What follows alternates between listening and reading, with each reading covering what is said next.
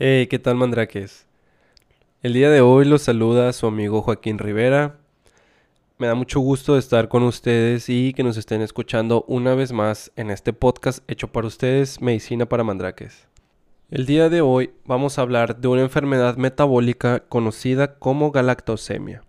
Esta es una enfermedad autosómica recesiva del metabolismo de los hidratos de carbono, que es ocasionada por una deficiencia enzimática y da como resultado la acumulación de los metabolitos de esta galactosa, que son el galactitol y la galactosa 1-fosfato. Como etiología, tenemos que esta es meramente una deficiencia genética, que se va a presentar con una clínica heterogénea dependiendo de la enzima que esté deficiente. Y se dice que se han encontrado hasta más de 165 mutaciones en este gen, que es llamado GALT. De las tres enzimas involucradas en el metabolismo de la galactosa, la de la deficiencia 1P uridiltransferasa, o también llamada transferasa de galactosa, a la cual llamaremos GALT, produce la galactosemia clásica. Su locus se encuentra en el brazo corto del cromosoma 9, mientras que el gen de la enzima galactoquinasa, a la cual llamaremos GALC, se localiza en el brazo largo del cromosoma 17, y el gen de la enzima epimerasa de la galactosa, a la cual llamaremos GALE, se encuentra en el brazo corto del cromosoma 1. Las mutaciones más frecuentes en la población mexicana se dice que hasta en un 77% de los casos se van a encontrar en el gen Q188R y N314D, siendo las más severas ya que éstas se producen por una ausencia de la actividad enzimática.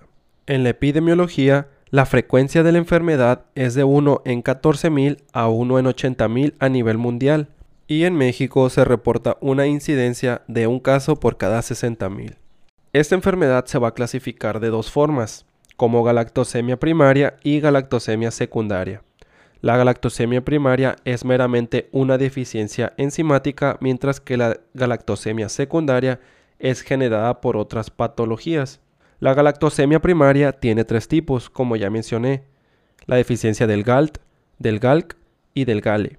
La tipo 1 es una galactosemia causada por la deficiencia de la galactosa 1-fosfato uridiltransferasa y se clasifica en galactosemia clásica, galactosemia clínica y galactosemia bioquímica. La tipo 2 es la deficiencia de la galactosa sinasa y la tipo 3 es la deficiencia de la galactosa 4-fosfato epimerasa. Dentro de las causas de la galactosemia secundaria encontramos hepatitis congénita, malformaciones hepáticas arteriovenosas y alteraciones metabólicas de la misma glándula. Como factores de riesgo encontramos que está asociada a un retraso en el crecimiento intrauterino, rechazo al alimento, vómito, diarrea, ictericia, hepatomegalia, la cual puede desencadenar hiperbilirrubinemia, transaminasemia, coagulopatía, anemia, cataratas, disfunción tubular renal, insuficiencia hepática, encefalopatía, letargia, acidosis metabólica y albuminuria. En las manifestaciones clínicas encontramos que esta siempre se va a presentar posterior a la ingesta de galactosa, ya sea por la leche materna o por fórmula y se presenta como una intoxicación aguda con signos inespecíficos que van desde una crisis convulsiva, rechazo al alimento, vómito, diarrea, pueden llegar a tener ictericia, hipotonía, distintos grados de encefalopatía que van desde irritabilidad, letargia o coma, además de que pueden presentar acidosis metabólica. En la sintomatología específica en órganos, en el hígado encontramos hepatomegalia, hiperbilirrubinemia, transaminasemia, insuficiencia hepática con coagulopatía o anemia. Dentro de las manifestaciones oftalmológicas, la más común es catarata. En las manifestaciones renales encontramos disfunción tubular renal, albuminuria, aminoaciduria generalizada, septicemia por E. coli incluso puede llegar a la muerte. En etapas avanzadas hay falla para crecer, hay dispraxia verbal y disfunción ovárica con hipogonadismo hipergonadotrópico.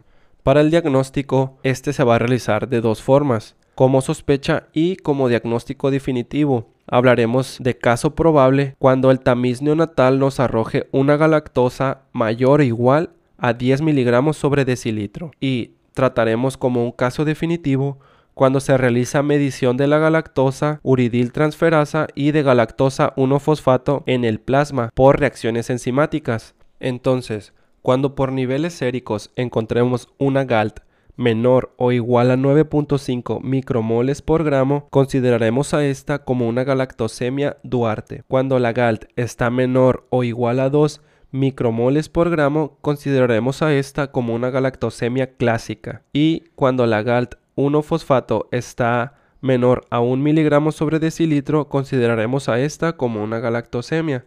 Además, se dice que a todo paciente con sospecha debemos de realizarle una prueba de detección de azúcares reductores en orina. Entonces, mandraques, la pregunta es, ¿cuándo vamos a sospechar que un paciente tiene galactosemia? Esto siempre va a ser ante un neonato que en los primeros días de vida, ya sea de los 3 a los 10 días, presente hipotonía, vómitos, rechazo al alimento y no se haya realizado el tamiz neonatal. Para esto vamos a realizar las pruebas serológicas y vamos a suspender la lactancia materna hasta tener un diagnóstico certero. El tratamiento siempre debe iniciarse en las primeras semanas de vida y mantenerse de un modo estricto durante toda la vida restante. Este es mediante la eliminación de la galactosa de la dieta. Ante la menor sospecha clínica o resultado positivo de las pruebas confirmatorias, para prevenir las secuelas irreversibles o muerte, en la etapa neonatal debemos de evitar a toda costa la galactosa. Se deben de utilizar fórmulas de proteína de soya que a la larga pueden llegar a disminuir el fósforo y elevar la fosfatasa alcalina. Para esto vamos a suplementar con micronutrimentos, vitamina D y calcio. Por lo tanto, debemos evaluar anualmente los niveles de la 25 hidroxivitamina D. Ahora hablaremos de las complicaciones. Estas son daño hepático, desarrollo psicomotor, lenguaje y el coeficiente intelectual deficiente, complicaciones óseas, cataratas e insuficiencia ovárica. Empezaremos hablando por el daño hepático. Se dice que el daño al hígado y al cerebro es secundario al de un diagnóstico tardío de la enfermedad, y entre más tarde en diagnosticarse adecuadamente, mayor será la repercusión a nivel cerebral que será irreversible. Siempre se debe valorar la función hepática y en dado caso de detectar un daño, el servicio de gastroenterología debe dar tratamiento y seguimiento. En el desarrollo psicomotor, lenguaje y coeficiente intelectual se dice que más del 90% de los individuos van a presentar problemas de habla, y se van a reportar con problemas de vocabulario y articulación. Por lo tanto, se recomienda que el psicoanalista realice pruebas de IQ de acuerdo a la edad. A los dos años va a realizar una escala llamada BSID. De los 4 a los 5 años va a realizar la escala de inteligencia primaria. También se abrevia en inglés WPPSI. De los 8 a los 10 años se va a aplicar la escala de inteligencia para los niños abreviada en inglés WISC. Y de los 12 a los 14 años se va a utilizar la misma escala anterior WISC. Cuando el niño tiene más de 15 años, se va a utilizar una escala cognitiva de velocidad y comprensión espacial visual. Debe evaluarse además la audición y los pacientes con galactosemia deben de ser evaluados por un psicólogo clínico o un neuropsicólogo que realizará las pruebas antes mencionadas y en dado caso de detectar alguna anormalidad se debe de iniciar una estimulación específica y siempre se debe de enviar a una terapia de lenguaje. Los niños y adolescentes con el diagnóstico de galactosemia que presentan alteraciones neurológicas se debe de solicitar siempre un electroencefalograma y una valoración por el neurólogo pediatra. Ahora, para evitar las complicaciones óseas, se debe evaluar la osteopenia mediante la determinación del calcio plasmático, del fósforo, de la 25 hidroxivitamina D. Estas se van a realizar de manera anual o en dado caso que sean específico o necesario se pueden realizar antes. Se recomienda la detección de osteopenia por medio de la densitometría ósea a partir de los 6 años y en adolescentes y prepúberes se va a realizar cada 5 años. Ahora, hablando de la complicación de la catarata, Se dice que estas son las más frecuentes y siempre han de ser bilaterales causadas por la acumulación de galactitol en el cristalino. En dado caso que detectemos a un paciente con el diagnóstico de galactosemia, debemos de referirlo siempre al oftalmólogo y en dado caso que no presente catarata se debe de evaluar al año y a los 5 años. Ahora hablando de la insuficiencia ovárica, se dice que más del 80% de los pacientes con el diagnóstico de galactosemia desarrollan insuficiencia ovárica primaria. Y para evaluar la insuficiencia ovárica primaria hay que medir el estradiol plasmático, FSH y LH a la edad de 1, 2 años y en la pubertad las adolescentes que presenten trastornos menstruales, los cuales son los más comunes la menorrea o la oligomenorrea, se deben de enviar al endocrinólogo pediatra para valorar el inicio de sustitución hormonal. Hasta aquí llega el tema de hoy. Es muy importante que sepamos identificar un cuadro de galactosemia, cómo inicia, que sepamos realizar las pruebas de diagnóstico para evitar todas estas complicaciones.